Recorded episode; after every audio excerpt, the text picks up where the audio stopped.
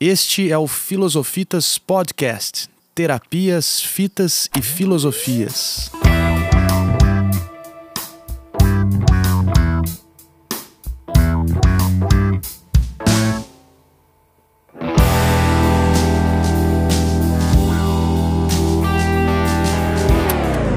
Bom dia, boa tarde, boa noite. Sejam bem-vindas as pessoas que aqui chegam e nos escutam.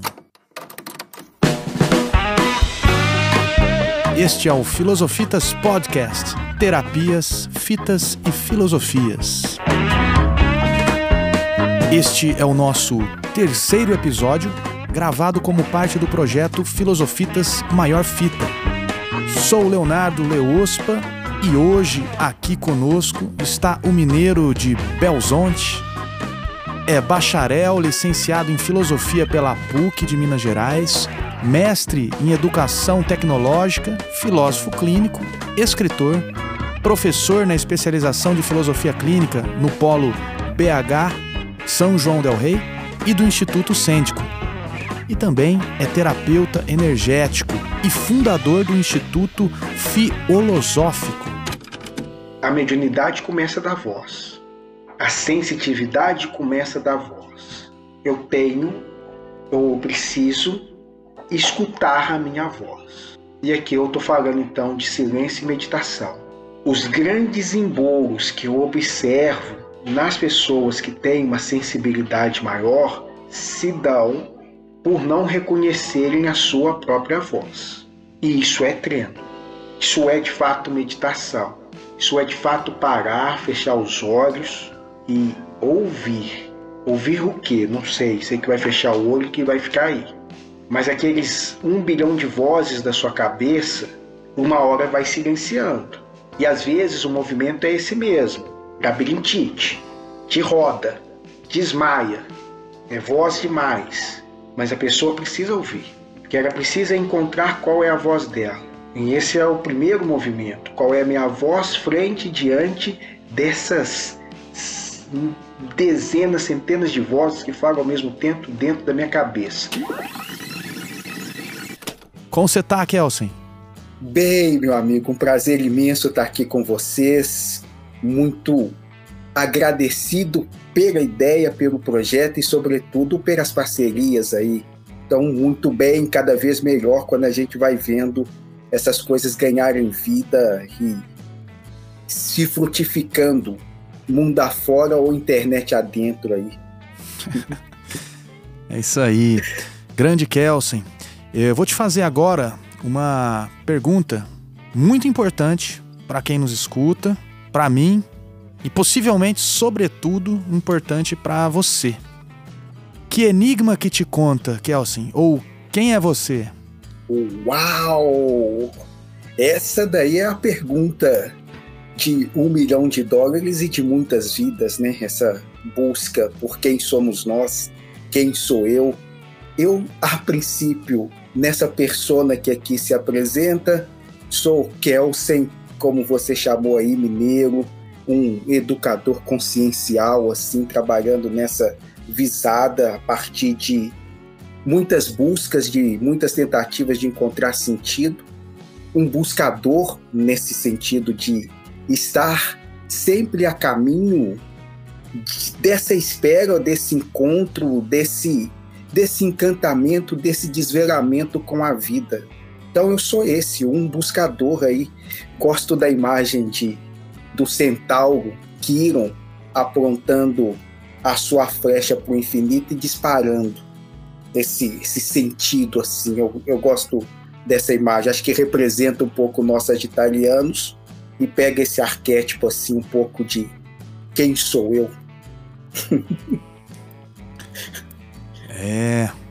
Kelsen, a proposta desse programa é ouvir e conversar de uma maneira semi-estruturada com diferentes profissionais da área cultural, artística, terapêutica e educacional. Para orientar essas entrevistas, a gente considerou cinco perguntas, tá?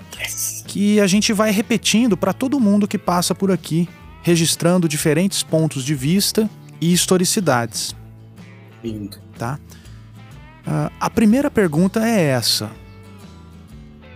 O que que o nome Filosofitas te conta ou te comunica?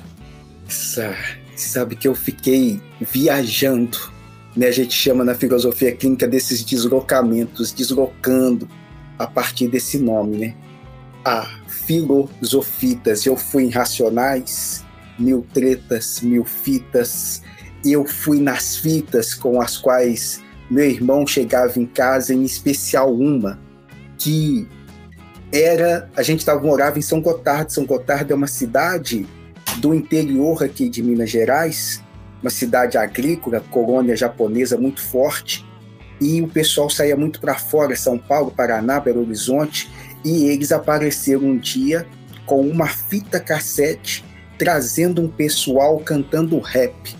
Isso lá atrás, na década de 90 o Filosofitas vai me evocando todo esse movimento de daquele enrolar e desenrolar a fita, aqueles ah, aquele retroceder e aquele avançar, mas aqui nesse momento muito do retroceder. Filosofitas me provocou isso, muito disso. Fui lá atrás, lá na frente o tempo inteiro. Rebobinar. Rebobinar você foi aí do Filosofitas para fita e essa segunda pergunta que aparece é exatamente envolvendo essa palavra específica, a fita ou as fitas, né? Que vão aparecer aí, hum, pelo menos num primeiro momento, com uma ligação muito forte com as fitas de áudio cassete e as fitas de vídeo VHS. Eu sei que você acabou de falar um, uma pequena história aí sobre uma fita cassete, né? Uhum. Você pode contar um pouco mais, assim, por onde vão suas memórias, seus pensamentos, sentimentos, enfim, quando o assunto é esse: fita cassete e fita VHS? Então, fita cassete traz essas lembranças muito auditivas, né?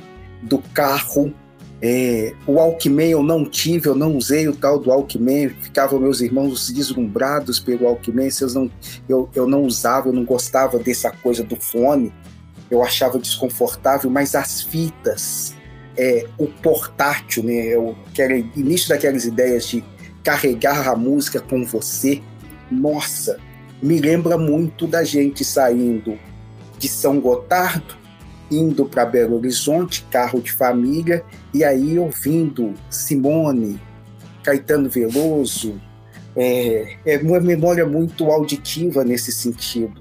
E as fitas cassete, né? As famosas e antigas locadoras. A, a VHS. A VHS, desculpa, é. VHS, as locadoras. Então aquele os filmes de Bruce Lee, né? E a gente parava para pegar os filmes de Bruce Lee, depois apareceu Van Damme, aquele grupo todo junto assistindo esses filmes de artes marciais e depois indo praticar. Era ah, é o que vai me evocando muito. As fitas cassete e VHS. Simone, Bruce Lee, Poxa. Van Damme, Caetano Veloso. é, as misturas todas, né? essas coisas da mente, como que elas encontram lugares nessas gravações, né? nesses nossos arquivos mentais, como que isso vai sendo gravado também, editado, reestruturado, mixado. É bacana, é muito bacana.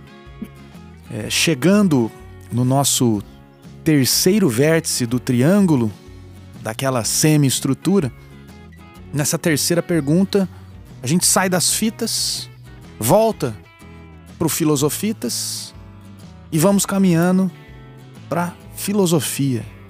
Ou melhor, para as filosofias no plural. Por que no plural? Porque a gente quer saber aqui da filosofia na sua historicidade, na sua vida. É, quando que a palavra filosofia, Kelsen, apareceu na tua vida? Uau! é engraçado, né? Enquanto conceito, era talvez apareça um pouco tarde, lá para os 17 anos. Enquanto busca, era vai margeando o tempo inteiro nessa mais uma filosofia, vou considerar mística do que a nossa acadêmica mais tradicional, né? A filosofia acadêmica mais tradicional eu nunca tive por ela um grande interesse. Eu tinha um interesse mesmo é por essa sabedoria que está por trás desta filosofia. Os grandes pensadores assim foram me atrair um pouco mais adiante. Esse um pouco mais adiante é naquele momento do vestibular em que a gente tem que fazer uma opção e uma escolha. E eu via muito fragmentado todas as outras áreas. Eu acreditava naquele momento que a filosofia tinha uma visão de totalidade. Assim, não vou para a filosofia porque a filosofia ainda consegue ver o ser humano como um inteiro. Aí eu fui para essa área da filosofia. Obviamente, chegando na academia, vi que isso é muito mais do olhar da pessoa do que necessariamente do curso que se faz. Mas já era tarde, eu já estava ali desfrutando dessas coisas. A filosofia propriamente enquanto palavra, então, ela vem mais tarde, como você disse, né? Nesse momento aí pré-vestibular, momento vestibular. Mas como você estava colocando, a filosofia já estava presente antes do próprio conceito, como você chamou, né? Ou da, da palavra filosofia aparecer na sua vida. Então, você já filosofava? Conta aí alguns causos aí de mineiro aí pra gente. Oxi, aí ó, tá vendo? Então já filosofava, porque essa tentativa de encontrar esse sentido é uma marca muito presente na minha historicidade, na historicidade da minha família. Então eu ia a, a revista Planeta. Hoje acho que as pessoas não conhecem tanta revista Planeta. Eu descubro uma revista Planeta na casa da minha avó com 11 anos e começo a devorar aquilo. E em seguida vou entrando por essas artes divinatórias, né? O tarô, astrologia, numerologia, filosofia budista, o Tao, o Zen budismo.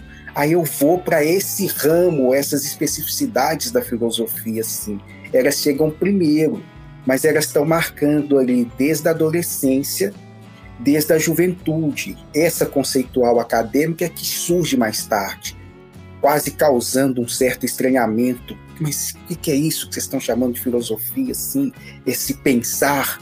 Tem uma outra filosofia do não pensar que é muito interessante, uma filosofia do acesso quase imediato, do intuitivo, que é a minha praia até chegar ali, né? Nesses arcabouços da razão. Até lá foi muito ah, foi muito nessa toada do intuitivo. Lê esse livro, pega essa coisa. Aí tem Kardec que entra em determinado momento. Fez muito sentido para mim ali dos 14 aos 17 anos, que eram as obras todas. Falei assim, nossa, aqui está a verdade absoluta do universo. Respondia tudo por ali. Todas as respostas já estão prontas, a gente não tem mais nada para fazer esses dogmatismos também, essas loucuras. Como que você chamava isso? Como que, que vocês, enfim, o seu grupo, você chamava isso tudo? É, não era filosofia, né? Porque a, a, palavra não tinha chegado. Não falava filosofia kardecista, por exemplo? Não, não tinha. A gente, pelo menos até mim, não tinha esse, não tinha um nome. Era mesmo quase essa praxis, um fazer, não tinha um nome. Era uma forma de tanto estar quanto de tentar compreender um pouco aquela busca era desse quem sou eu, ah, muito presente, muito marcante o tempo inteiro. Então, quem dá essas respostas? Onde a gente encontra quem responde a isso? E buscando. O buscador era talvez a pergunta, era a ideia mais, mais próxima disso não tem um nome mesmo. A gente não, não tem um nome. Nem ciência? Não, a gente sabia que não era ciência. Não, ciência não. Estou tentando ver. A gente aproximava muito da arte marcial. Então tinha Olha. alguns colegas assim, né? A, o, o, Bruce Lee tinha lá, que era a filosofia dele do Jack Kune uhum. né? Então, uhum. às vezes, a gente associava, porque a gente misturava absolutamente tudo, né? tanto dos princípios mais herméticos, quanto dessas artes marciais, o taekwondo com karatê, com kung fu, com o judô, enfim, era tudo misturado, tudo sempre muito eclético. Não tinha uma linha específica de quase nada. É, essa visão de totalidade, essa tentativa de totalidade, era a marcação mais, mais intuitiva. A intuição aí era o caminho, sempre foi. O norte, vai por aí. Tá. De qualquer forma, hoje, olhando para esse período, uhum. você vê a filosofia ali. Vejo. As duas últimas perguntas do podcast, Terapias, Fitas e Filosofias, tocam no ponto das terapias, que podem ser chamadas de filosóficas. Uhum. Pra gente, do coletivo Filosofitas, a filosofia tem uma dimensão de poder ser aplicada na vida. Né? No sentido de ser possível gerar saúde e bem-estar com a filosofia. Você não só já ouviu falar desse viés terapêutico da filosofia, como estuda e trabalha nisso há muitos anos. Inclusive, é, um dos seus multitextos, né, que está lá no site do Filosofitas, www.filosofitas.com.br, é um texto teu que passeia pelo cuidado terapêutico filosófico, né, sobretudo do princípio yin ou do princípio feminino. Né? O, o texto, aí para vocês que estão ouvindo, o texto ele se chama A Mulher Maravilha entre a dor incomensurável e a fragilidade embotada. Poxa vida. Bom, é... Kelsey, então, fala mais um pouquinho aí pra gente da sua visão sobre essa relação filosofia, saúde, bem-estar e cuidado, cuidado terapêutico. Oh, uau! A pergunta é maravilhosa. É, é a pegada praticamente que a fita né, que a gente foi quase que seguindo nesses desdobramentos que essas fitas vão fazendo da própria nossa vida e da própria existência. Esse caminho do místico sempre esteve muito presente e sempre me acompanhou. Uhum. E a filosofia, para mim, sempre teve esse teor da praxis. O sentido da filosofia precisa ser uma qualidade de vida melhor, ou uma qualidade de vida maior não apenas da perspectiva do pensamento e da racionalidade, mas desse ser integral. É quase um combate à visão mecanicista e cartesiana que a gente foi construindo de homem e de sujeito. Olha, esse homem precisa ser, esse ser humano precisa ser compreendido como um, um ser mais integral, um ser maior. Corpo, mente, espírito, é, sexualidade, emoções, isso tudo nos compõe e nos significa essa esse esse movimento mais global eu fui percebendo e dando nome inicialmente de energético e trabalhando então nessa perspectiva do cuidado com uma filosofia que eu chamava de aconselhamento metafísico, mas com essa orientação muito energética. Mais tarde, namorando a filosofia clínica, eu vou fazer o curso mesmo. Demorei o Lúcio nos, nos chega aqui em Belo Horizonte em 97. Eu estava na PUC nesse momento. Ele faz uma apresentação que nos encanta, mas eu só vou vir de fato a fazer filosofia clínica depois em 2013. Aí entro no curso, faço sua filosofia clínica. Nisso, abro um espaço que chama Grupo Espiritualista Flor do Amanhecer, também em 97. Vamos trabalhando com esse grupo aí até hoje. Em 2011, por uma amiga que era psicóloga, mais do que uma amiga, uma amada, foi um dos grandes amores da minha vida, ela me incentiva a levar esse, esse, esses atendimentos ao público, porque esses atendimentos eram para esse grupo mais interno. Então, eu fazia as leituras dos mapas, interpretações de algumas coisas, a aplicação de algumas energias, outras técnicas energéticas especificamente com esse grupo. E ela faz um incentivo, acaba abrindo um espaço, que é o Instituto Filosófico, aí desde 2011. Em 2015 eu formo em Filosofia Clínica e junto, junto não, mas a partir dali vou mesclando essas duas coisas. Vai ser, olha que barato, que legal. É, a filosofia clínica auxilia no processo de entendimento, de dar talvez linguagem mais aproximada desse outro. Eu nunca gostei, assim, quem que é o meu primeiro público-alvo é o pessoal que tem o que nas religiões é chamado de mediunidade, mas não quer desenvolver isso pelo, pelo viés religioso. Então eu trabalhava com esse público, trabalho menos hoje, mas ele era o meu carro-chefe, trabalhando com esse público, é, ensinando a ver esses potenciais pela perspectiva da ciência e da própria arte. Então a gente ia por esse, ah, por essa pegada. Seguimos assim, eu sigo assim até hoje, para tentar tirar desse caráter mais religioso e mais dogmático. Com a filosofia clínica, outros públicos foram aparecendo. E um deles é esse do público feminino, especialmente das mulheres negras. Então esse uhum. texto era de uma partilhante, assim, era um diálogo com essa partilhante que faz ao filho dela entrou num processo de surto numa outra cidade e ela corta praticamente metade de Minas para encontrar esse filho, resgatar esse filho, mas essas mulheres por vezes não têm colo, não tem quem faça isso por elas. Essa temática da fragilidade da mulher negra, que a gente sempre vê como muralha, como rocha, como não sei o quê, mas que é privada muitas vezes do cuidado, da atenção, virou um ponto muito interessante no qual tenho trabalhado muito.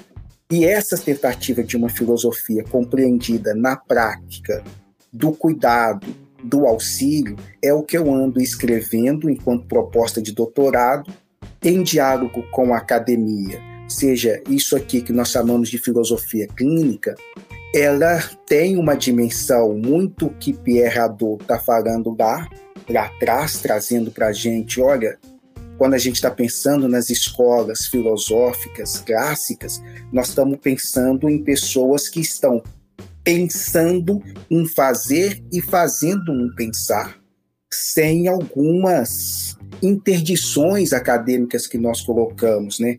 a filosofia prática para algumas pessoas é uma coisa, é quase uma aberração. Como assim vocês estão aplicando filosofia? E a proposta, acho que tanto de Lúcio quanto de diversos outros, é, é, é esse entendimento. Gente, a filosofia vai fazer sentido se fizer sentido na vida das pessoas. As misturas, Léo, eu fico nas misturas o tempo inteiro, meu amigo. Pensando o fazer e fazendo o pensar. É, tem algo de Bruce Lee aí, hein? Ó, oh, esse foi mestre pra gente, referência durante muito tempo. Muitos anos, cara. Tem. Porque a, a arte marcial que ele vai trazer e ele vai fazer uma crítica muito forte à tradição que ele quebra. Ó, isso daqui não serve. Isso daqui é lindo, mas não tem utilidade prática. E algumas outras coisas, isso aqui tem prática, mas a gente precisa desverar o sentido. E aquelas poses que o pessoal ficava fazendo, ele virava e falava assim: Mas vocês estão fazendo essas poses para quê? Que sentido tem isso? Numa luta real, na vida que acontece, isso não vai ter sentido. Quando você está diante de um soco, você não faz a posição da barata, ou a posição do louva-a-Deus, ou a posição, você apenas defende. E a filosofia, nesse sentido da praxe, ela pode trazer isso ou corta esse monte de coisa que é conceitualmente lindo, mas que existencialmente às vezes não faz sentido. Pelo menos para muitas pessoas, para outras faz. Obrigado, Kelsen.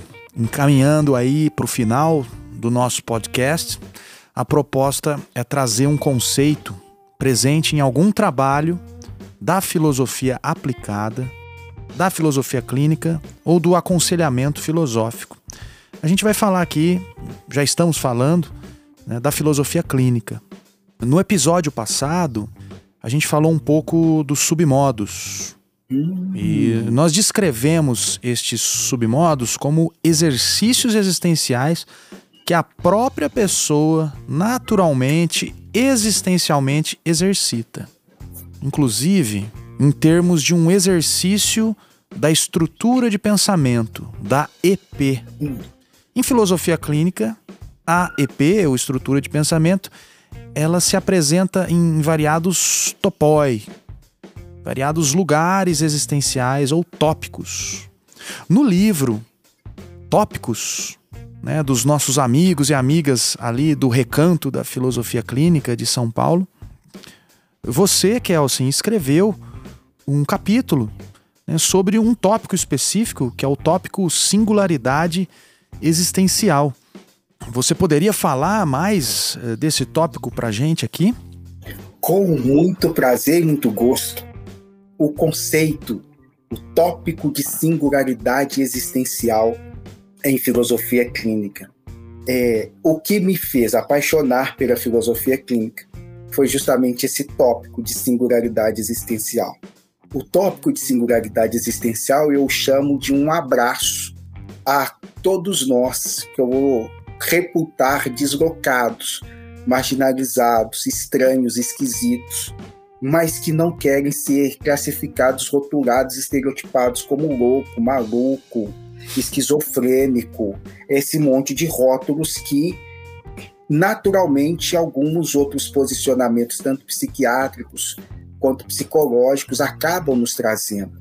Então, é, observar esse fenômeno sem dar para eles um nome, um rótulo, apenas tentar aproximar e tentar compreender como que isso é na pessoa e para a pessoa, foi a coisa mais bonita que eu vi na filosofia clínica. Então, o tópico de singularidade existencial era esse meu deslocamento e passeio com o que eu trabalhava desde sempre com esse conceito de mediunidade. Que, gente, ele não é louco, gente, ele não é esquizofrênico. Pode até ser, estamos desprezando e nem ignorando esse adoecimento da mente, esse adoecimento do cérebro. Contudo, entretanto, todavia, tem milhares de outros casos e possibilidades que pode ser outras coisas. E a gente pode orientar, ensinar, abordar, lidar com isso de outra maneira. Então, essa foi o primeiro sentido dessa, dessa singularidade existencial. A partir dos atendimentos filosóficos, clínicos, a gente vai compreendendo como cada pessoa é de fato singular e de como que essa singularidade é uma marca muito especial em cada um de nós. Então, tem grupos que a partir daí eu fui observando singularidades muito marginalizadas e que precisam do, do acolhimento.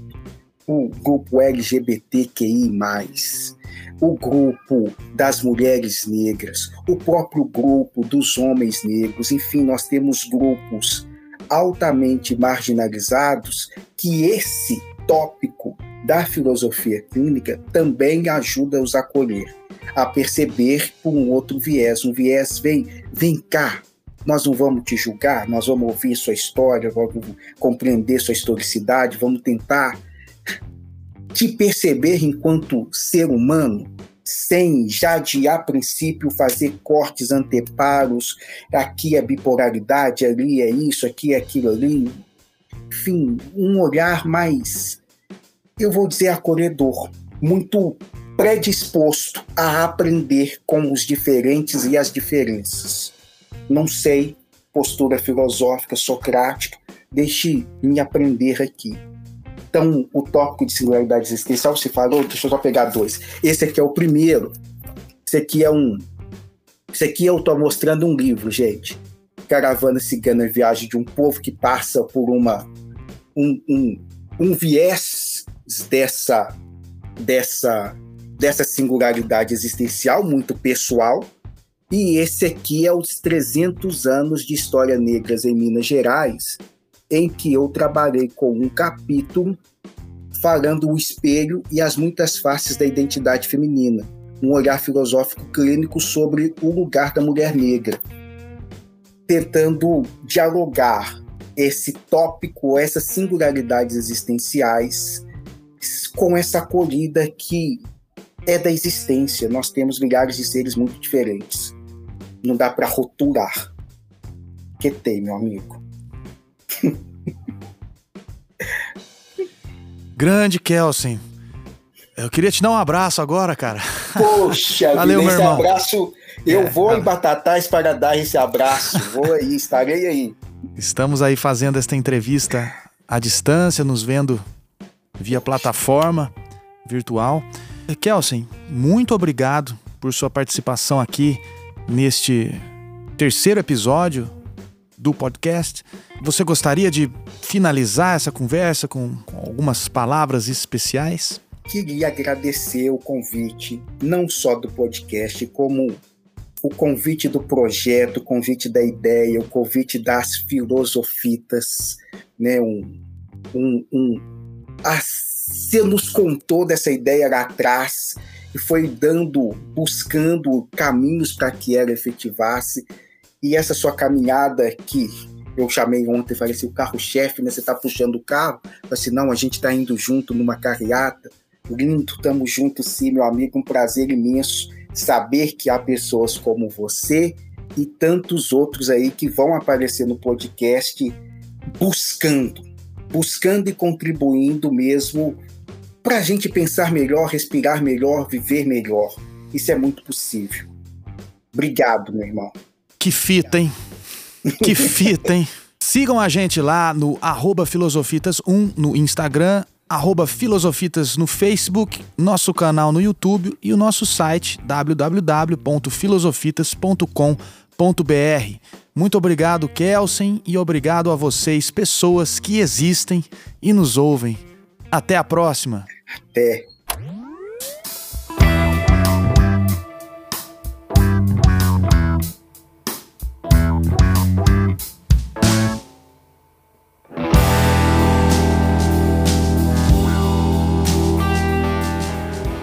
E aí, dentro do processo mediúnico, você escuta vozes que já não são suas, igual vocês estão escutando a minha. Vocês vão escutar outras vozes que falam coisas que você vê e fala assim, você de novo? Você não vai parar, não? Aí outras que você reconhece, igual você reconhece a voz do João, da Maria, do seu pai, da sua tia, do seu irmão, do seu namorado, é frequência.